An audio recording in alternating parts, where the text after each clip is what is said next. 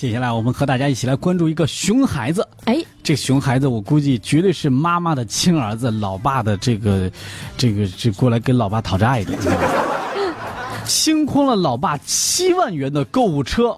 嗯，后来发现这里边全是老爸给妈妈准备的礼物。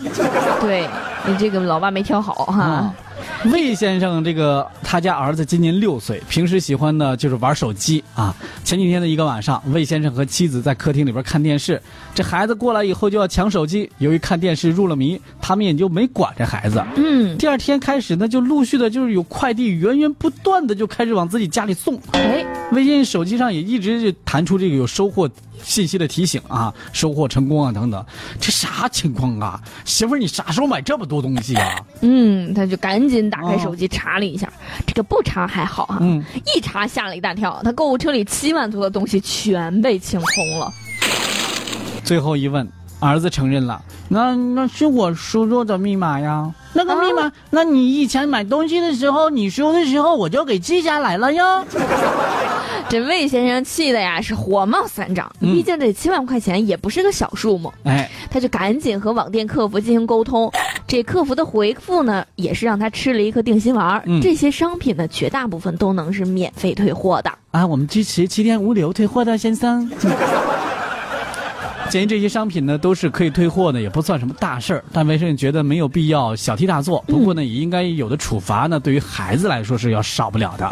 毕竟呢，这个孩子你做错了事情，对不对？对，于是罚他抄作业三百遍。嗯，并且魏先生认为，这个处罚比打屁股来的更有效。嗯，嗯魏延说，购物车里的东西是给媳妇儿准备的礼物，只是一时没有办法决定到底送哪个才好，所以全放进了购物车。